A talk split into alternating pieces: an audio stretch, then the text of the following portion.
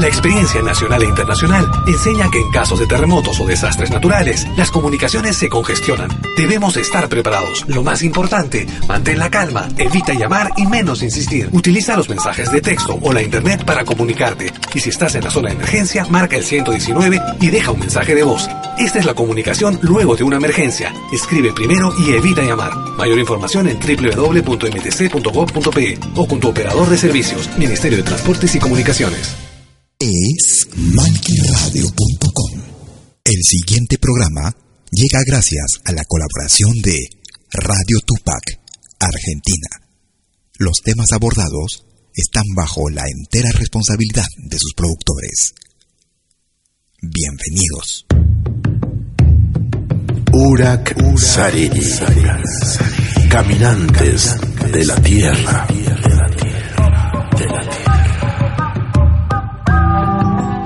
Yo soy la noche, la mañana. Yo soy el fuego, fuego en la oscuridad. Soy Pachamama, soy tu verdad. Yo soy el canto, viento de la libertad.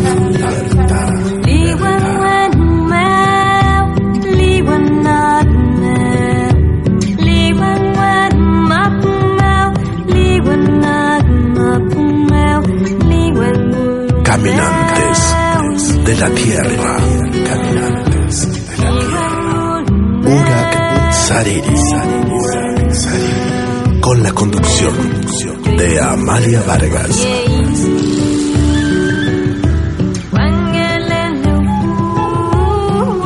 Por Radio Tupac. Donde Latinoamérica vive.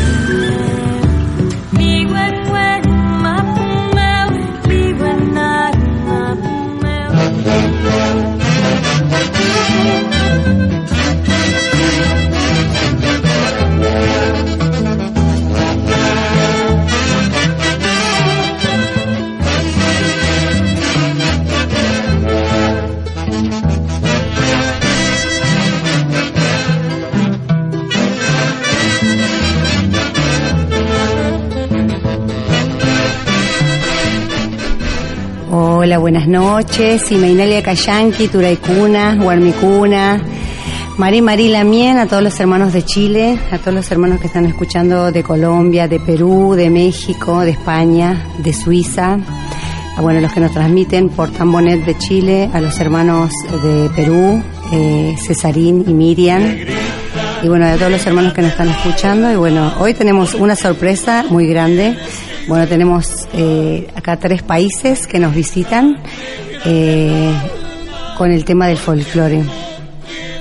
Y bueno, para como somos varios hoy día y tal vez llegue está en, camino un mexicano que es originario, así que esperemos que llegue también. Y bueno, eh, eh, antes que nada quería bueno comentar a todas las, las mujeres, ¿no? Que este este fin de semana se va a realizar el encuentro de mujeres el 6, 7 y 8 de octubre en la ciudad de Rosario. Más de, si no me equivoco, 7.000 mujeres. Eh, bueno, nosotros vamos a estar participando en la mesa número 39 de mujeres indígenas. Bueno, hay mujeres eh, sobre la violencia de género, mujeres sobre cooperativismo, sobre ruralidad, mujeres en la docencia, mujeres contra el aborto, bueno, eh, miles de temáticas que pueden entrar ahí a la página del encuentro de mujeres y bueno, este es a nivel internacional y bueno, me parecía importante decirlo para que bueno, eh, se pueda inscribir online y me dijeron que también pueden llegar a inscribirse. Eh, era creo que hasta hoy la inscripción y bueno, muchas hermanas van y se inscriben en el momento, sale 50 pesos en la inscripción, o sea, es nada. Y bueno, la idea es, es participar, escuchar, conocernos con muchas hermanas que vienen de otros países y un poco también... Eh, reforzar, reforzar y fortalecernos ¿no? como mujeres. Eh, bueno, le voy, le voy, a primero agradecer acá a Cintia Leguizamón, que está con nosotros, mi compañera de la facultad. Ella es licenciada en danzas tradicionales con orientación en argentino y tango. y bueno, eh, sigue haciendo otros estudios y bueno, ella es la coordinadora de bueno de este evento y bueno, un poco eh, contanos cómo surgió esto y bueno, después van presentándose nuestros hermanos. Eh, bueno, bienvenida Cintia. Bueno, muy buenas noches, muchas gracias eh, por a Radio Tupac porque es uno de los auspiciantes de este evento, Amalia que muy amablemente eh, nos cedió el lugar. Bueno, mi nombre es Cintia Leguizamón. Eh, soy miembro de la compañía internacional Sueño Latinoamericano, que se hace presente esta vez, es el sexto encuentro y es por primera vez acá en la ciudad de Buenos Aires. Es el primer encuentro internacional también de parejas que se realiza acá en la ciudad.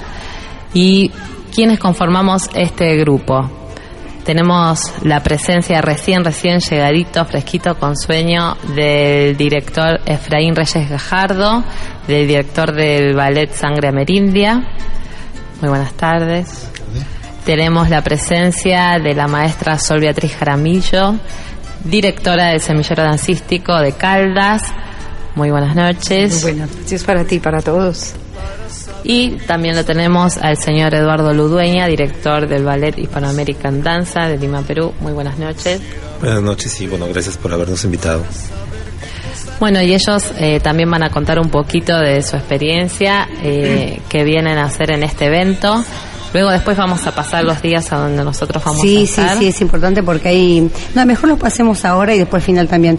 Eh, eh, contanos eh, el lugar, el horario, la fecha para que la gente participe. Bien, nosotros vamos a estar el día viernes en el Centro Cultural Carlos Gardel a las 19 horas, entrada libre y gratuita.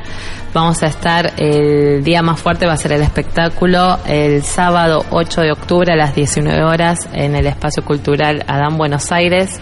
Tenemos también el auspicio de la Casa Cuna, del Hospital Pedro Elizalde, así que solamente tienen que llevar un alimento no perecedero.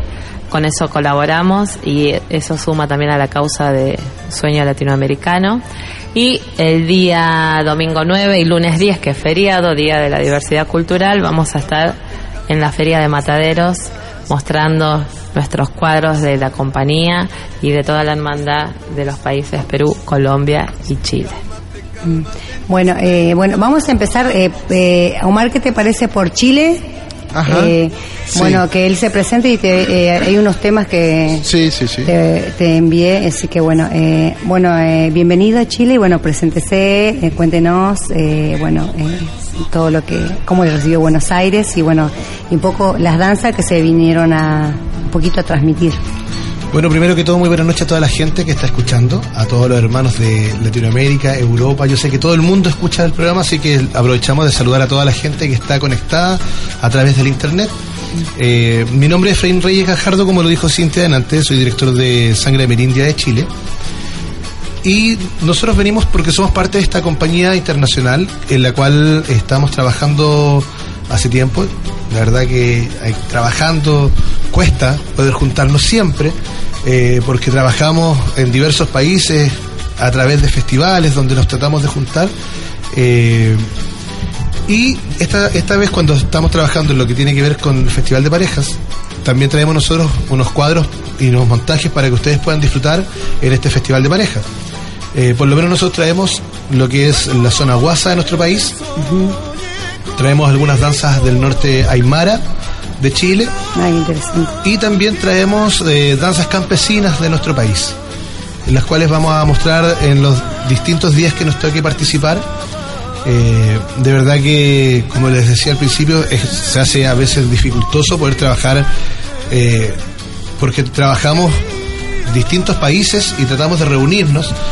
Ahora, gracias a Dios, existen algunos medios como el Skype o Facebook que nos ayudan a poder estar más conectados. Sí, Y, y eso nos ayuda a estar en las reuniones, eh, pero también eh, se nos dificulta con el tema de los horarios, porque no todos tenemos el mismo horario, entonces... eh, pero estamos trabajando para eso. Creo que eh, yo no me siento el mayor representante de- de- del, del trabajo que se realiza, porque para eso eh, la gran jefa de Big Boss de, de nuestro... de- de- y- es que soy el más desordenado de todos. Entonces, Pero la gente no sabe, así que no le cuentes. No, pero es que, es que, es que así de inmediato la gente cuando escucha decir, oye, pero él es como, no es tan serio como para ser director. Claro. y la verdad que no lo soy. Es que muchas veces, muchas veces no es necesario, bueno, es necesario para algunos momentos ser de serio, ¿no? Yo también soy, ah, eh, Cintia me conoce, soy un tiro al aire y hay veces cuando tengo que hacer alguna ponencia o estoy en otro lugar, eh, la gente dice, mi hermana me dice, esa no es mi hermana. Entonces creo que cada uno tenemos, ¿no? Eso, eso también es... Y además que también me tocó trabajar en radio, así que... Ah, claro. Entonces como que aquí me siento, uh, en, mi, en, en, tu lugar, mi aire, ¿eh? me siento en mi hábitat, por eso es como... Eh, pero como les decía, creo que más allá de lo que yo pueda exponer, eh, creo que de Big Boss Mm. Pero queríamos hablar un poquito también de la de la danza. Eh, Omar, ah. Omar, ¿puedes poner la danza mapuche? ¿Cómo se llama? Lo que vamos a escuchar ahí es un homenaje al Lautaro, al Estraru. Bueno, eh, contanos porque nosotros mucha historia no conocemos desde Chile. Eh, tal vez conocemos los nombres de Lautaro como luchador, como Tupac Amaru, pero muchas veces es más rico que lo cuente una persona que es de, esa tierra, ¿no? Sí, claro, dentro de, la, de la investigación que, que que, hemos, que, he podido hacer en cuanto a, a lo que tiene que ver con eh, el pueblo mapuche. No, lo que estamos escuchando de fondo es una cueca, que es la danza nacional de nuestro país. Ajá. Subila eh, si quieres un poquito. Sí, que es de Contormento y Pandero, un grupo que muy buen grupo de Chile. Eh, y que va a estar dentro de lo que vamos a mostrar en el festival cuando hagamos la zona guasa. Sí. Entonces, si gusta la suba un poquito para que puedan escuchar.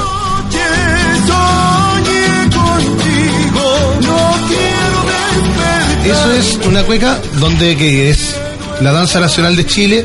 Eh, yo justo hace poquito nos tocó estar en una, estaba dando un, taller de cueca, donde hablaba yo de que la cueca fue decretada danza nacional en Chile el 18 de septiembre, que es el día de la independencia, entre comillas, independencia de Chile, porque la verdad que el 18 de septiembre no es el día de la independencia, sino que eh, es el 12 de febrero.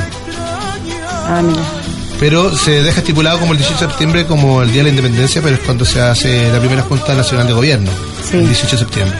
Mm. Eh, pero el 18 de septiembre de 1973, eh, Augusto Pinochet, eh, no, no vamos a hacer especulaciones del, caballero, del, caballero, porque tampoco lo vamos a nombrar tanto, ah. pero él fue el que decreta que esa es la danza nacional chilena. Ah, claro. Y nosotros por respeto seguimos manteniendo la danza nacional como la cueca, porque además está a lo largo de todo nuestro país. Sí, sí, ya viene bajando desde Perú, ¿no? La cueca, ahora después le vamos a preguntar acá, el especialista de Perú, porque a nosotros en, la facultad, bueno, yo soy también egresada, soy profesora de danza y soy también eh, licenciada en culturas tradicionales. Ya que está les voy a contar un poco porque no me gusta hablar mucho de mí, pero bueno, eh, nos decían ese librito que bueno, que venía de la cueca, la sama cueca, bueno, fue a Chile, después eh, pasó por Jujuy, nosotros bailamos un montón la cueca de a cuatro, no de a dos. Es una pelea que tuve con mi profesor porque no me gusta cuando nos quieren imponer algo que no es del territorio y que escriben un libro y no conocen el territorio. Entonces me peleé con Arico, pero después seguimos siendo amigos. pero es que eh, hay cosas que es como, uno tiene que aprovechar lo que trae el pueblo, ¿no? Eh, no eh, muchas veces imponemos algo que nos enseñamos y no conocemos el lugar. Es como que yo vaya a enseñar la cumbia, como bailamos nosotros, y diga, no, ustedes los colombianos tienen que conocer la cumbia. Hay muchos tipos de cumbia, cumbia villera, la cumbia del norte argentino, la cumbia... el cumbión chileno el cumbión chileno y la cumbia boliviana. Sí, claro. ¿No? Entonces, eh, tantas formas de, ¿no? y rica de cultura que muchas veces eh, tenemos que también, eh, esto para todos nuestros hermanos indígenas, ¿no? que muchas veces son callados, y ya la semana pasada tuvimos a la ecuatoriana, que ella se siente discriminada y le han discriminado, que a veces eh, por miedo no, no decimos al profesor o cómo se baila, cómo hacemos nosotros en nuestra región. Y creo que más que miedo es compartir, ¿no? Para que el otro también conozca, ¿no? Un poco para que para que también eh, se valore lo que trae el otro, ¿no? Porque siempre el docente es como ve, visto algo, un ser de luz y el resto como una tabula rasa, ¿no? Eso, bueno, esos son como pensamientos antiguos, pero bueno, se sigue en algunos lugares, ¿no? Eh. Eh, y, Omar, ¿pudiste encontrar el tema o lo dejamos para la próxima tanda? ¿Me encontraste? Ah, bueno, lo dejamos para la próxima tanda. No, mandame el título y yo lo busco. Ah, te lo voy a mandar, eh, te, lo dejo y ahora te lo escribo. Eh, y bueno, eh, bueno, vamos a presentar a la hermana de Colombia, y vamos así un poquito con cada uno. Como, bueno, bien. como digo yo, de Big Sí. Boss. ¿Cómo le, ¿Cómo le decís? De Big Boss. De Big Box. Sí, ya que estamos, ya que para que la, para que la juventud que les gusta tanto el reggaetón, eh, Claro. normalmente a, lo- a los jefes le dicen de Big Boss, aquí está, de Big Boss. Se presenta la hermana de Colombia. Muy bien. Mi nombre es Sol Beatriz López Aramillo, vengo de Manizales, eh, la capital del departamento de Caldas, eh, obviamente en Colombia, en la región del eje cafetero. Y mm, ciudad universitaria porque tenemos montones de estudiantes de todo el país, inclusive de, de las comunidades indígenas, de las comunidades campesinas y comunidades afro. En la Universidad de Caldas se reúnen todos ellos y eso hace muy bonito el trabajo de formación académica y pues el intercambio cultural ni se diga. Eh, está sonando allá en el fondo y espero que estén escuchando una canción muy bonita, muy representativa nuestra que es Colombia Tierra Querida a ritmo de cumbia. Montones de autores y de intérpretes la han cantado, la han sonado en sus grupos musicales. Esta es una de esas versiones. Eh, y hablo de la cumbia porque es la es el ritmo folclórico por el cual eh, identifican y se reconoce a Colombia en el mundo, en el exterior. El profesor Efraín hablaba de, de una danza nacional en su país, Chile, como la cueca, pues nosotros también tenemos una danza que ha sido decretada por el Patronato Colombiano de Cultura y Ciencia, de las Artes y las Ciencias, que es el bambuco porque está regado por todo el país, hasta en las costas se interpreta bambuco, pero en el exterior definitivamente es la cumbia la que nos reconoce y la que nos identifica. Y para nosotros es una danza completamente importante porque recoge en lo histórico toda la influencia que todo el folclore latinoamericano es posible que haya tenido. Nosotros hablamos de que reúne lo indígena por eh, los instrumentos musicales que lo acompañan, especialmente la flauta de millo, que es un instrumento hecho por los indígenas. Es muy europea por el traje que utiliza. Uno diría que por estar en las costas debía ser un traje completamente fresco y ligero. Y resulta que la cumbia tiene un vestido completamente largo, lleno de tela y mangas largas, porque las europeas prestaban sus vestidos a las esclavas para que las divirtieran Ah, danzando la cumbia. Y es muy negra por el tipo de movimientos que, que dirige desde su cadera, desde sus pies y el movimiento de brazos. Es una danza completamente sensual, completamente histórica, casi ritual pudiéramos decir. Y hay montones de cumbias. Es una cumbia tan importante y tan especial que se ha regado por toda Latinoamérica con otros nombres, como ya lo decía Amalia. Amalia. Eh, eso es lo que está sonando allí. Hoy estamos aquí en Argentina, en una ciudad bellísima como lo es Buenos Aires. Eh, hace alarde a su nombre, son unos aires completamente deliciosos, exquisitos. Eh, la gente es súper especial. Es una ciudad enorme, grande, de edificios grandísimos. Yo lo digo porque vengo de una ciudad muy pequeña en Colombia, está en el eje cafetero en la parte central del país y aquí me siento como en un estadio. Es enorme y muy linda. Eh, la gente muy querida, los organizadores del evento que mencionaba la profesora Cintia, ha sido completamente acogedora, ha sido completamente hospitalaria. Mejor dicho, estamos como en casa. Eh, ¿Qué más querías, Amalia, que te Acá. contara? Bueno, y bueno, después eh, un poquito, antes que nada le quiero mandar unos saludos. Eh, manda acá eh, saludos Gabriela Najera, saludo desde Costa Rica, dice desde el grupo Proyección Folclórica Zumba, que Zumba. Dice Zumba, que Zumba. Que Bueno, zumba, que zumba es una danza colombiana de Ah. parte oriental y llanos orientales, pero no sé qué querrá decirnos ella. No, tal vez eh, su grupo se llama Ah, así. es ¿no? muy posible. Folclórica. Y bueno, y al hermano Joaquín Lucero, que él es de Gununa Cuna, maestro de lengua eh, de Gununa Cuna, que es una. Eh, mm, no vamos a decir una rama, pero bueno, es una etnia bastante parecida a los mapuches dentro de esa tierra del sur, ¿no? Y a Cesarín, que está escuchando desde Perú, y bueno, acá también a Nicolás, a Luis Alberto de, de la Unión, el Tahuantisuyo, a Juan Fernández, Fernando Sánchez, bueno, acá Alejandro Gutiérrez, a Santi de Cusco, y bueno, le mandamos muchos saludos a todos los buenos que están escuchando, y bueno, después hay un hermano nuevo que nos va a escuchar desde Londres, así que bueno, es la primera vez que va a escuchar, así que debe estar escuchando, Ah, bueno. y bueno. Eh, eh, en el fondo, en este momento está sonando la pollera colorá. así tal cual lo estoy pronunciando, la pollera colorada. Y es así porque la pollera, dice que en toda Latinoamérica se le conoce, la pollera es la falda. Eh, y es colorada porque el vestido que traían esas inglesas, holandesas a nuestro país, Colombia, en aquella época de la esclavitud, eran de escocesa, una tela de cuadritos que, que, traían directamente de Escocia. Entonces se llama la pollera colorada porque era colorada, era roja. De hecho, la más tradicional y folclórica con la que se interpreta la cumbia es un vestido de cuadritos rojos y blanquitos. Ah, buenísimo. Eh, antes, bueno, después vamos a pasar con el hermano de Perú. Eh, quería preguntarte, eh, ¿alguna ceremonia o alguna danza que nos puedas contar desde Colombia? tenemos bastante, a ver, nuestro folclore es completamente variado y rico. Eh, además de tener danzas rituales como de las que quieres que hablemos ceremoniales, tenemos también danzas lúdicas, tenemos danzas de laboreo, eh, danzas de galanteo, pero te voy a mencionar, o le voy a mencionar a todos los que nos están escuchando, una danza con la cual estamos haciendo un proyecto de investigación en la Universidad de Caldas, de donde realmente venimos, y es el bullerengue. Eh, el bullerengue es una danza dedicada a las mujeres y ahora que mencionas el evento de este fin de semana para ellas, yo creo que este bullerengue es para ellas, para todas las mujeres que nos escuchan. El bullerengue es una danza ritual por cuanto se practica con mujeres que están en época de pubertad, es decir, cuando ya estamos disquelisticas para fecundar y procrear. Eh, se baila con trajes blancos, con movimientos solo de, cadera.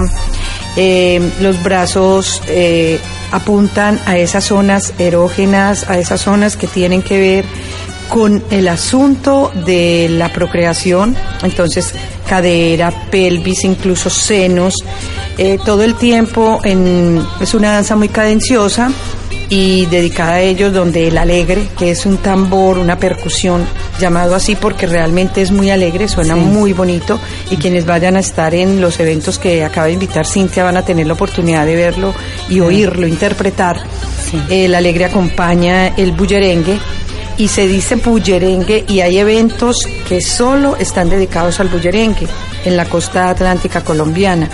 Eh, y las que lo practican, que son generalmente personas de la tercera edad, son las más eh, indicadas para ello, así sea ofrecida en ritual para las eh, niñas en pubertad. Es como esa entrega y legado que hacen sus abuelas y sus madres a estas chicas que apenas están llegando a estas eh, edades. Se les llama bullengueras y son, son unos eventos hermosos en Necoclí y en Arboletes, en Colombia, en la costa caribe. Ahora eh, venimos desde la universidad, ¿no? De, de Caldas. sí, pero recién me estaban dando clases en la Universidad Nacional del Arte y, escuché un instrumento y bueno, decían que bueno, que los instrumentos eh, simbolizan la mujer. Contanos así brevemente. Brevemente, sí. A ver, eh, no, siendo pues la experta en música, pero me gusta el tema. El músico estaba sonando una gaita, una gaita hembra. En esa región del país, los los músicos de San Jacinto, que es otro lugar en Sucre, eh, construyen esas gaitas y y se llaman hembra y macho, es que son, son en parejita, hembra y macho. La que hoy escuchamos era una hembra y corta, porque generalmente son más largas, no pudimos traerla larga por efectos de avión y equipajes y demás. Los cancuamos. Porque, es muy delicada, exactamente. Pues yo tuve con los cancuamos y tocaba esa, me traje una. Exacto, entonces uno diría que la gaita, bueno, la gaita es de Escocia, pero resulta que la gaita escocesa es metálica, es un instrumento también de viento, pero tiene unos, unas acciones muy distintas. Mm. Y esta que trajimos es recortada, es hembra, tiene tiene más orificios, suena un poco más fuerte. Eh, y suena un poquito más fuerte y más eh, chilloncita porque está dedicada a las mujeres que dice que hablamos mucho. Sí, y bueno, él dijo que la mujer hablaba mucho y que el tambor sonaba mucho porque también representaba a la mujer. y el hombre lo único que hacía era eh, seguirla. Y yo le decía, querían sin nosotras, ¿no? ¿Qué haría? Eh, harían se quedarían ahí. Estamos haciendo un trabajo importante, como les decía, del bullerengue y otras danzas del país, reivindicando el papel de la mujer desde la danza, porque la danza ha transversado todos los procesos en las comunidades y en los países y han transversado además el, el asunto de de las resistencias, ¿cierto? Entonces con el bullerengue estamos haciendo un trabajo importante sobre eso en el sector de Montes de María, vamos dedicando un poquito a eso. Buenísimo, ahora después vamos a dejar los mails de cada uno para que la gente se contacte el día que viajen, pueden tomar seminarios, cursos. Claro. Este, esta radio es un puente para que la gente se conozca. Tal vez yo no conozca a la gente que los conozca a ustedes, pero bueno, la idea es de que nosotros conectemos gente, ¿no? En Mapuche se llamaría el huerquén, el mensajero. Ah, el mensajero. Y en, y en, y en quechua, el chasqui, ¿no? Así que bueno, eh, vamos a presentar al hermano eh, de Perú, si se puede presentar. Eh, buenas noches. Buenas noches a todos. Eh, mi nombre es Eduardo Rudeña, eh, vengo de Lima, Perú. Soy director del Ballet Hispanoamérica en Danza. Y bueno, esta es eh, la cuarta vez que tengo la oportunidad de venir a Argentina y realmente me siento muy contento del trabajo que, que estoy viendo. Gracias a Cintia por el esfuerzo que ha hecho en traernos. Sí, Hemos muy bien, tenido Cintia. una, una tarde muy interesante. eh, eh, hemos venido a, a hacer una exposición acerca Sí. de identidad y la repercusión que tiene en, en la educación es artística en muy Perú. Y realmente eh, fue una velada, eh, digamos, muy provechosa. ¿sí? Ya que tocaste el tema de identidad, hacen un panorama eh, de lo que es la identidad en Perú y cómo lo enfocan ustedes desde la docencia, porque a nosotros nos interesa mucho ese tema. Bueno, justamente en lo que expusimos hoy día vemos que la identidad en el Perú es un tema que todavía está por trabajarse. Eh, hemos estado haciendo una revisión acerca de los grupos originarios justamente y las investigaciones que se han hecho sobre ese tema y bueno, vemos que en realidad nos falta estudiar mucho. O sea, Perú tiene una riqueza cultural grande que nos viene desde los tiempos del prehispánico. Prehispánicos, más de Exactamente. 500 años. Exactamente, más de 500 años de cultura, sí, de cultura que permanece viva En- y podemos enfocar la diversidad que existe de tres puntos de vista, desde la riqueza cultural que tenemos, de los grupos étnicos y desde las lenguas que todavía existen, la multitud de lenguas que existen. Eh, en la revisión que he estado haciendo y en la página que se ve del Ministerio de Cultura y, cu- y cualquier persona puede revisar, vemos que solamente se reconocen 52 lenguas vivas que pertenecen, que corresponden a 52 grupos étnicos. Eh, pero no se sabe acerca de las que han- de las que se han perdido Claro. o, por ejemplo hay grupos como los uros por ejemplo que viven en el lago Límite con, claro, Exactamente, con Puno. y que ellos no hablan más el uro, o sea, son- Se perdió. se perdió. Ellos culturalmente siguen siendo uros, pero hablan el aymara, entonces la lengua uro se perdió, por ejemplo.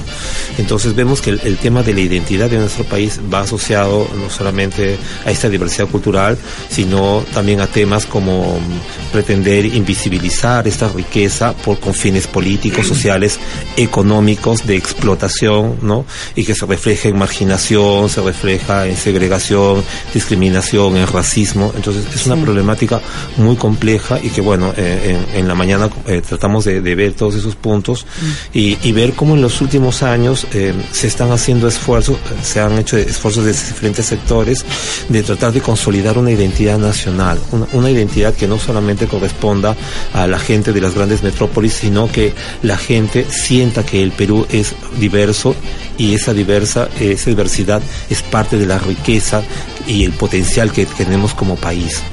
Entonces, eh, como te digo, yo pienso que el debate de la mañana ha sido bastante provechoso y, eh, y también, como te vuelvo a recalcar, el proceso de, eh, de unificación del país, de, de- crear una identidad nacional, es un proceso que está en camino. Gracias a Dios, eh, como te digo, eh, se, se han hecho eh, eh, muchos esfuerzos, hay factores que han intervenido, factores internos, se han hecho a partir de los años 80, se hicieron campañas de promoción, porque el Perú tuvo un problema muy grave con el terrorismo, entonces la gente, la gente tenía una imagen muy deteriorada de- de del país, desde dentro y desde fuera. Entonces se hicieron grandes esfuerzos de, de que la gente tomara conciencia y desde los años 80 pues todo este, este proceso ha, ha ido cambiando, ¿no? Yo soy de la ciudad de Lima, es una ciudad que congrega una gran cantidad de migrantes que llegaron a nuestra ciudad trayendo todas sus costumbres, sus fiestas, sus tradiciones y que viven todavía. Sí. Sí. Hay muchos pueblos, muchos, muchos. Eh, la verdad, maravilloso. Y bueno, eh, tratar de, no, de profundizar este tema es muy rico porque siempre eh, el folclore, ¿no? Folclore, ¿no? Es el saber del pueblo, ¿no? O sea, Thompson, en 1822, si no me equivoco, eh, recopiló todo esto, ¿no? Entonces, o sea, estamos eh, aprendiendo del saber del pueblo, de este pueblo que es marginado hoy en día, ¿no? pero que, que es muy rico en sabiduría y espiritualidad, ¿no? Y bueno, eh, a través de la música y de la danza, eh, me gustaría conocer un poco de Perú, eh, alguna... Creo que eh, hay una danza, mm, la de Trujillo, ¿me dijiste? No, estaba poniendo, eh, estaba pidiendo la danza de los tigrillos, es- Ah. eh, ¿sí? Esa no sé si eh, Omar la tiene. Mientras la puedes explicar. Bueno, es una, es una danza de la zona de nuestra Amazonía. Sí. Eh, nuestro país está dividido básicamente en tres zonas geográficas. La costa, que está bañada por el Océano Pacífico, la zona andina, donde se concentra la mayor riqueza cultural y que nos viene desde pues hace muchos años, es, es ancestral, y la zona de la Amazonía que está muy poco estudiada. Eh, Ahí, ¿La podemos escuchar un poco? estamos escuchando un guaylas, no sé si Ah, ah, bueno, dale, ¿puedes subirlo, Omarcito? Sí, El Guayla. Sí. El Guaylas eh, corresponde a la zona andina Mm. y, y ti- y tiene una historia muy interesante porque lo que estamos escuchando es lo que denominamos Guaylas de carnaval. Sí. Pero el Guaylas viene de una costumbre anterior que se llamaba Guaylas de chacra. Sí. Entonces, entendamos en el contexto andino que el trabajo no es un castigo de Dios, Claro. es un honor. El que va a trabajar es porque ya alcanzó, eh, eh, el que tiene los derechos Claro. como, como para formar parte de una comunidad. Un hombre, ya es Eh, un hombre. O una mujer. Ujú, o sí, una mujer. Entonces, em, las danzas como tal no son representaciones del trabajo, son el trabajo mismo. Sí. Es decir, la gente iba al trabajo, a la faena en, en- en la chacra con música, con fiesta, con bebida. Sí, o sea, verdad. la fiesta, el, la- el trabajo era una fiesta. Cuando culminaba la labor, eh, durante la labor se estaban mirando los jóvenes que estaban en edad casadera. Entonces el hombre buscaba una compañera y viceversa. Pero los conceptos para seleccionar no son los que nos imponen ahora. Claro. El concepto de una belleza vacía. Sino él buscaba una mujer que fuera laboriosa y ella también, un hombre que sea fuerte y que pudiera garantizar Claro. que sea un buen compañero. O sea, los valores que van acompañados son distintos. Sí. Después de la faena venía la fiesta Mm, sí. y luego, eh, en ese contexto, la bebida y el rapto. Sí. La convivencia previa al matrimonio no estaba prohibida. Claro. Entonces, es, es otra mirada de nuestro mundo andino. La Sirviñacu le llamamos la Eh, convivencia. exactamente, exactamente. Y esa costumbre pasó del campo a la ciudad. Ah, mira. Entonces, sí. Ahora, eh, bueno, eh, le vamos a preguntar a Omar si tiene el tema para que escuchemos un poquito y vos después nos explicás y nos contás un poco de qué zona es y, bueno, en qué momento se baila.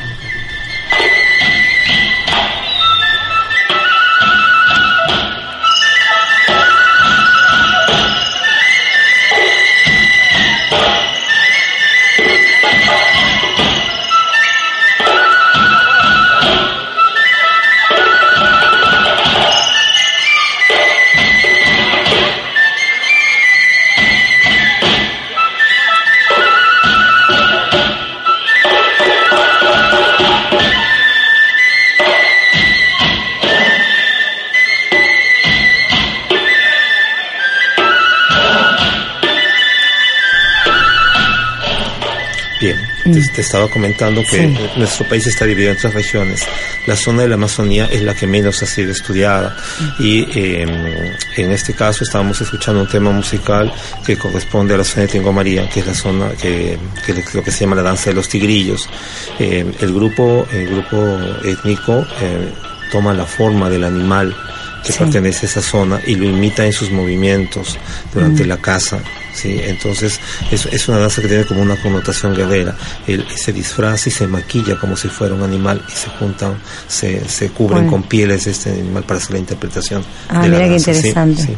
¿Y esa danza es eh, en algún momento en especial, es ceremonial Mm, o es solo una interpretación? es, es solamente una interpretación, o sea, eh, Mm. específicamente yo no he estudiado las danzas de la Amazonía. Claro, tal vez como, se viene como- de como algún te, te estoy diciendo, o sea, de, de, de la de las investigaciones que se han hecho, Sí. eh, las más olvidadas han sido Sí, la Amazonía. Incluso tenemos nosotros pueblos que son sin contactar.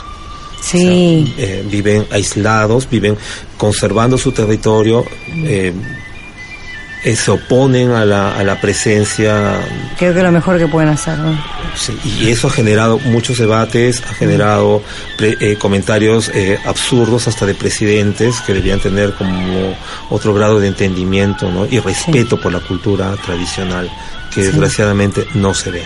Sí, eso es perdón, es que, es que ese es un tema súper importante que creo que es con la mirada occidental que tenemos, que tiene la sociedad, que ese es un tema gigantesco. Entonces, eh, que hay un tema de tratar de meter eh, todo lo que viene de Occidente, todo, y, y sin respetar nuestras culturas tradicionales, o sea, más allá de la tradicional, sino que nuestras culturas indígenas, que no, que no son respetadas, sino que es tratar de meter el, el tema europeo, es todo tiene una mirada europea. Sí. Entonces, que desde el, desde el lado europeo es como eh, lo de ellos está bien y lo nuestro está mal. Claro, Pero ¿quién dice que lo nuestro está mal? Claro. Ellos. Ellos, claro. Entonces, claro, o sea, no hay, no, hay, no hay un cuestionamiento en eso. Sí. Y es ahí donde está el problema, que creo que eso es lo que nos, nos ha llevado a que, a que la mirada de, de los pueblos indígenas que ahora que hemos coment- que, que se ha comentado en la mesa, Mm. eh, se esté respetando un poco más. Se está respetando un poco más, porque hay algunos pueblos que ya están tomando su, sus Lanza, banderas de, sí. de batalla y decir, hey, queremos respeto porque lo merecemos, porque hemos estado acá toda la vida. Sí, Y eso es importante que lo entendamos nosotros, que somos los que trabajamos netamente en la parte tradicional. claro. Y si nosotros respetamos, de ahí hacia adelante van a tener que empezar a respetarlo. Y, y creo que por ahí parte el tema. Creo que eh, es fundamental de, de que los pueblos originarios, eh, si bien yo no digo que vamos a la lucha, Claro. pero hay que Sí. ir a la lucha, Nosotros lamentablemente. lo llamamos, somos guerreros de la luz, guerreros pacíficos. Sí, claro. ¿no?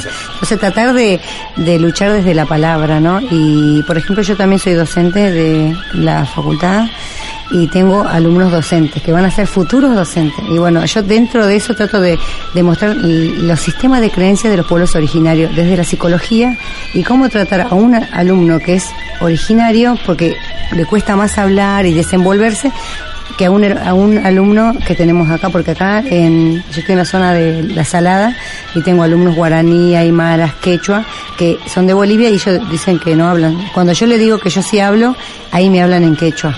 Entonces, tratar de fortalecer eso y, ver nosotros también cómo enseñamos nosotros, ¿no? A nuestros docentes, que es- le mostramos la mirada de, de cómo vienen los alumnos desde su casa, con, con cuál es el sistema reproductor, como él decía, ¿no? Tenemos otra mirada, de, otra forma de ver el mundo. Para nosotros es más importante un hombre buen, trabajador y fuerte que un multimillonario, ¿no? Y que no, uno pueda clavar un clavo y ar- arreglar un cuerito, por ejemplo, ¿no? Entonces, eh, siempre uno busca desde la fortaleza. Entonces, eh, creo que también eh, nosotros como docentes tenemos que enfocarnos y, y- y mostrar a nuestros futuros alumnos, eh, yo le digo, nuestros alumnos son nuestros hijos espirituales y son eh, los que tienen que ser mejor que nosotros, nos tienen que superar, ¿no? Porque nosotros estamos para eso para tratar de compartir, yo siempre digo eso, ¿no? No enseñar, porque esto ya viene dado, lo que tenemos, vamos aprendiendo y, la verdad eh, creo que yo siempre me emociono en este momento cuando yo le hablo a mis alumnos, eh, ¿no? Así de 25, 30, ¿no? Eh, tenemos que pensar en esa persona. ¿Cuántas veces nosotros mismos nos han tratado mal un, un docente o no ha- y eso nos ha marcado de por vida? ¿No? Y me gustaría escuchar ese tema un poquito. Está en quechua, el que estamos escuchando de fondo, es de Perú. Y un poco también para que veamos, ¿no? Cómo el quechua está, ¿no? Está, se está contemporaneizando y bueno, y ver un poco también eso, ¿no? De, que porque somos indígenas nos hemos quedado en el retraso, ¿no?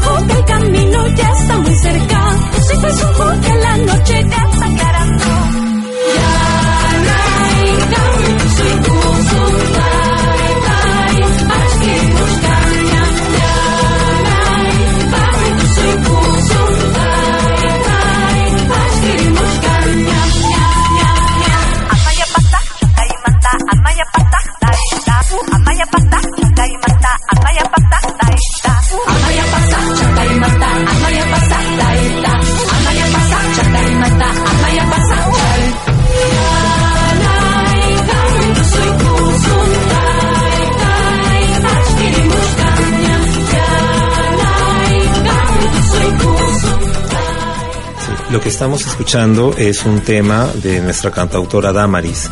Eh, con este tema ella ganó un premio en, Viña del Mar, eh, eh, traducido. El, tema se llama Tusui Kusumi, traducido significa cantemos, bailemos.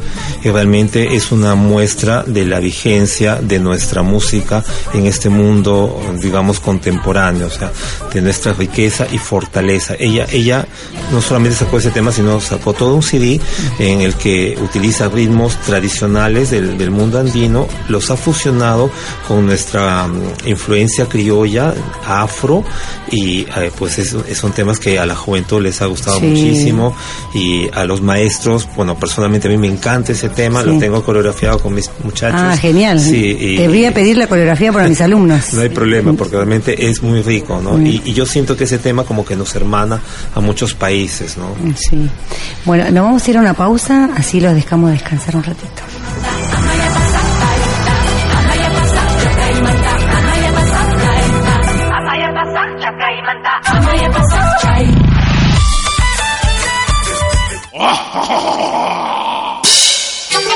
Hola, ¿qué tal?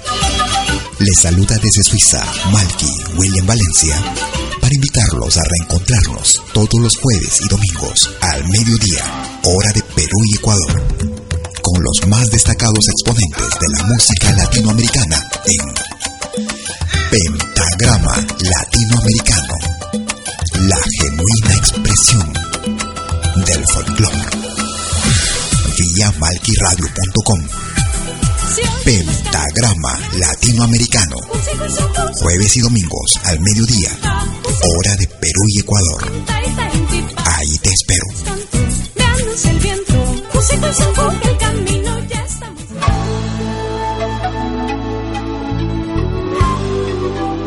Écoutez dès 20h en Europe sur malquiradio.com.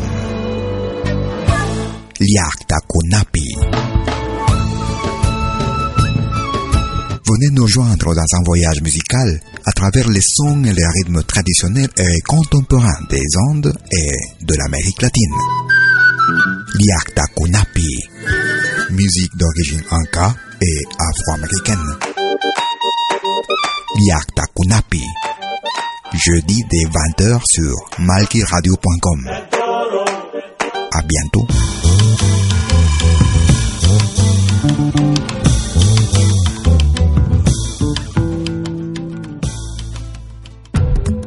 Todos los fines de semana, desde el viernes a las 18 horas y hasta la medianoche de lunes.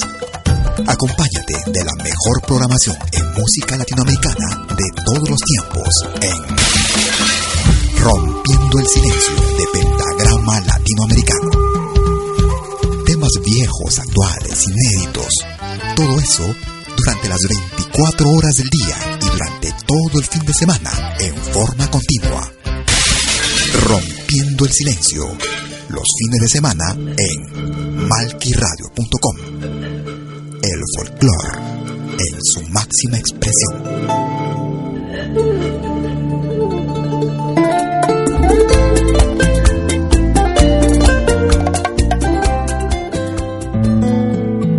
Usted está escuchando Urak Sariri, un programa de Amalia Vargas.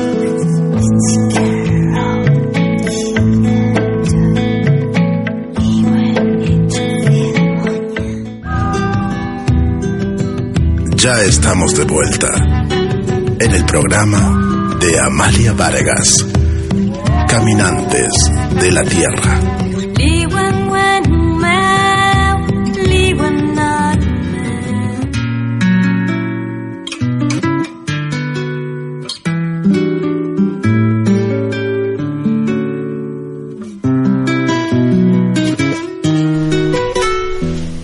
Bueno, antes que nada quiero saludar a, a Luz, que está acá, Luz Roblán, que vino a visitarnos, que ella es de México. Y bueno, ya vamos a tener un programa con ella más adelante también.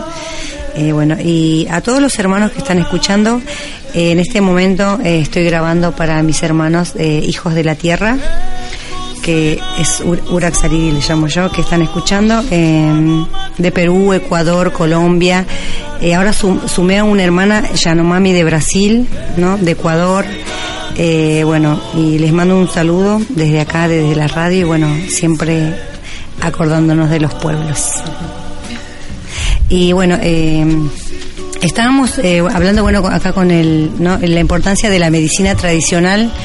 Eh, le vamos a preguntar a, acá al hermano de Perú cómo anda allá, si todavía es reivindicada, y después el hermano de Chile. Sí, mira, en estos momentos el tema de la medicina tradicional es una alternativa real para las personas con menos recursos, ¿no? Y yo creo que em, hay un tema que se estaba discutiendo mucho acerca de cómo los eh, las grandes compañías o los tratados internacionales perjudican el- o ponen en riesgo este tipo de medicina porque querían eh, patentar nuestros productos. Sí. Entonces eso significa adueñarse de, de, de, pues, de productos que, que son milenarios y que curan Y que son libres. y que son Como Monsanto que quiere, escúchame yo, Exacto. no, voy a dejar de, de plantar las semillas, se me acabó y bueno, tengo que ir a comprarle a Monsanto porque ahora las semillas son todas transgénicas y nunca más van a tener, yo le digo, no, no van a tener hijitos. Entonces yo no puedo plantar más. Sí, el tema de la alimentación, por ejemplo. em, en, en- en- bueno, yo hablo de Lima, que es la ciudad donde yo vivo, y la problemática que tenemos, por ejemplo, el tema de la obesi- obesidad infantil, Sí. justamente por la mala alimentación, teniendo pues una riqueza en nuestros productos, la quinoa, por ejemplo, Claro. ¿no? la kiwicha, Mm. ¿no? Entonces, eh, eh, se está eh, empezando a observar, eh, a cambiar el cómo se percibe toda esta riqueza cultural y ver una alternativa para una mejor salud y una mejor alimentación de nuestra gente. Qué interesante. ¿Y en Chile cómo anda esto del tema de la medicina? El tema de la medicina eh, está en este momento siendo una alternativa. Ahora, no es oficial, Pero es más reconocida. pero sí es mucho más reconocida. Eh, por, por lo mismo que hablábamos delante, de, Sí. de la reivindicación del pueblo mapuche que ha luchado por estar. Mm. Entonces, ahora sí, por ejemplo, yo sé que en el sector de, de Temuco, de la novena región, Sí. eh, ya se está tomando la medicina mapuche como, como una alternativa real. Sí. Todavía no llega a todo el país. Hay hospitales. Sí, claro. Entonces, pero,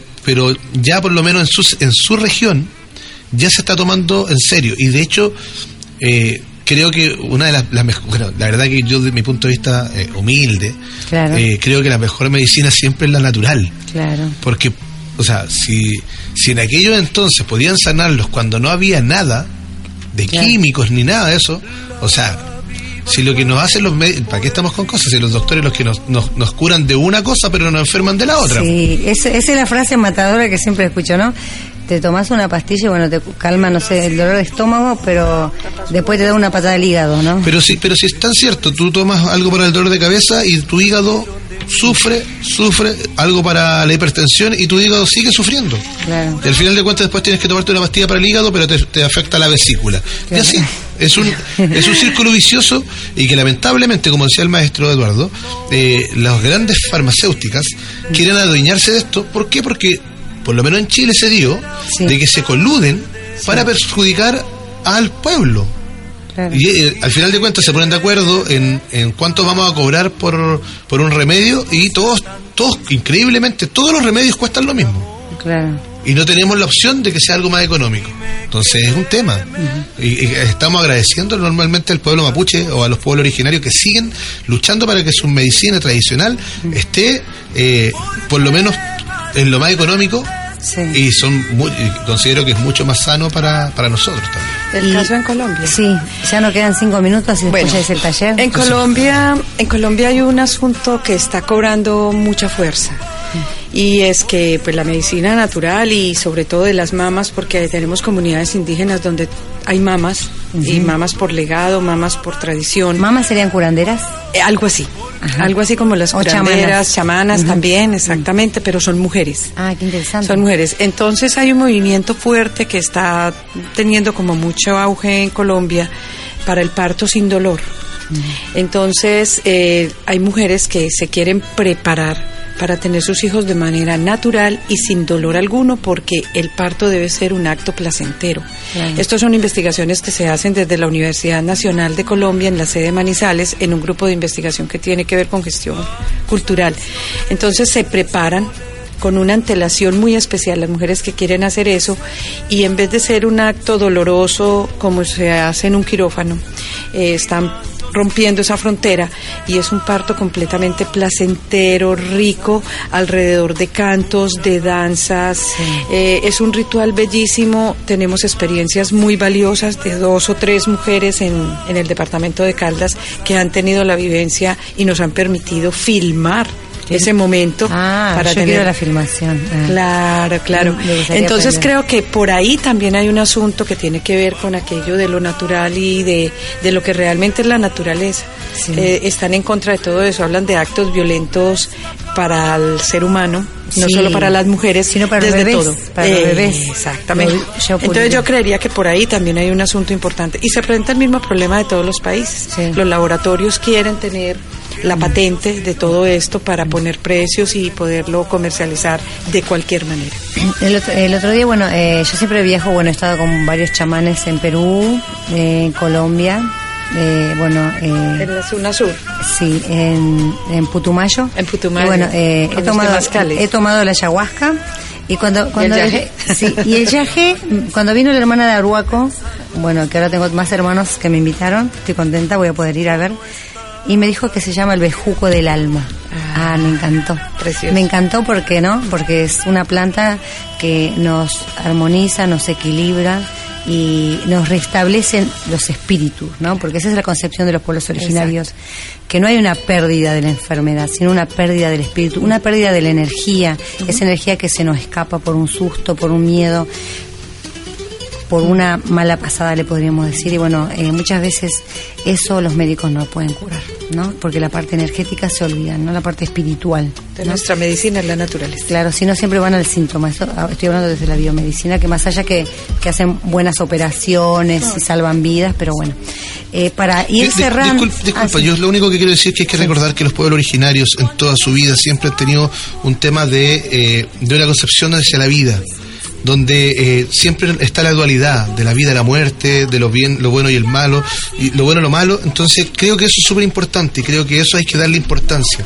La biodiversidad que existe en, en toda la concepción de, de cómo es la vida en los pueblos originarios es fundamental para que sigamos viviendo nosotros tranquilos y dejemos de tener lo que dije antes, esta visión eh, neoliberal o occidental que tenemos y empezar a acercarnos un poco más a, lo que es eh, la, la vida como tal, lo que hicieron nuestros pueblos originarios que nos, nos marcaron el camino hacia adelante. Sí, eso es verdad. Y bueno, después, bueno, nos, nos saludamos. Eh, eh, Cintia, ¿puedes decir el taller que van a dar para que la gente que le interese? Bueno, el día sábado 8 de octubre de 13 a 16 horas vamos a estar disfrutando de un taller, un seminario que va a ser de danzas latinoamericanas con los países aquí presentes. Eh, son tres horas eh, a pura danza, eh, así que están todos invitados. Eh, de- para más información, dejo un número de teléfono 1540 87 87 78 y si no, entran a la página de Facebook de la compañía Sueño Latinoamericano, lo van a encontrar así, Compañía de Danza Folclórica. Cintia, no alcancé a anotar el, el número, ¿lo puedes repetir? Sí, 15 40 87 87 78. Realmente felicitar acá, Acá. A, a Cintia este emprendimiento genial que estamos promocionando ya hace eh, por gentileza acá de Amalia este, Vargas que nos suministró la información y era un emprendimiento que teníamos que, que promocionar sí o sí desde la radio. Así que felicitaciones, saludos muchos para Cintia, colegas acá que tienen programas de danza. Sí, también Yo acá. bailo, así que Hay un programa de Yo Bailo. que, que está dedicado a la danza Sí. folclórica. Así que, bueno amigos, llegó el final El del programa. final, sí, bueno. Un gustazo haberte tenido, Amalia, a Lo todos a ustedes. vos y, Gracias. Bueno, Genial. gracias a todos Muchas y gracias por haber venido y bueno, lo esperamos la próxima y bueno, eh, vamos a estar bailando con Cintia el sábado. Bueno, Tincunanchi Escama, hasta el próximo encuentro.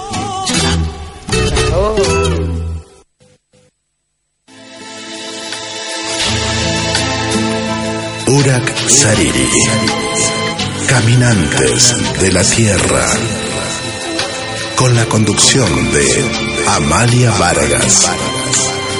Lo esperamos el próximo miércoles a las 21 horas por Radio Tupac, donde Latinoamérica vive.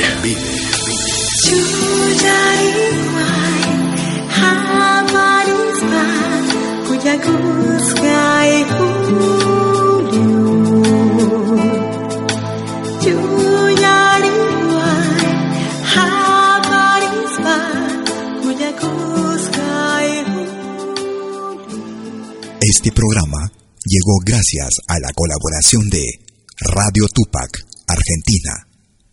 Los temas abordados están bajo la entera responsabilidad de sus productores. Muchas gracias. Es malquiradio.com. Hola, ¿qué tal?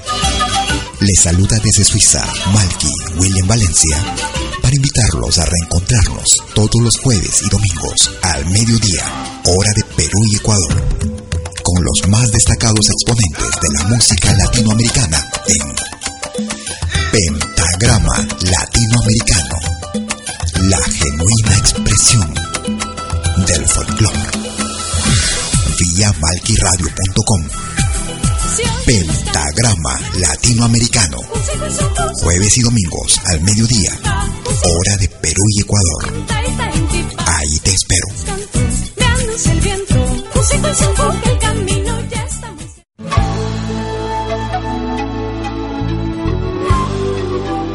Écoutez dès 20h en Europe sur malquiradio.com. Liakta Kunapi. Venez nous joindre dans un voyage musical à travers les sons et les rythmes traditionnels et contemporains des Andes et de l'Amérique latine. Liakta Kunapi. Musique d'origine inca et afro-américaine. Liakta Kunapi. Jeudi dès 20h sur malkiradio.com. À bientôt.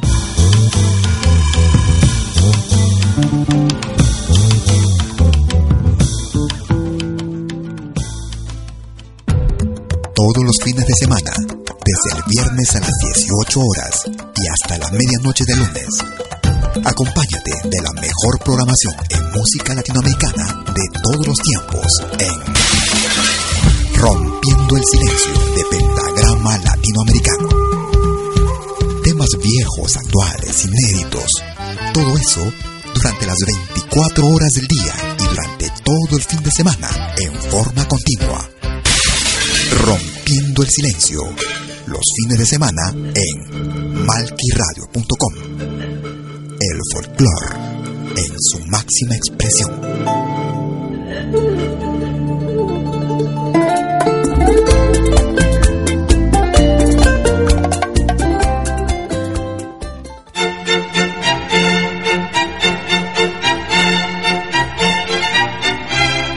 Viene a pedir algo por aquí, sugerimos traer algo a cambio. No trabajamos por nada, igual que usted.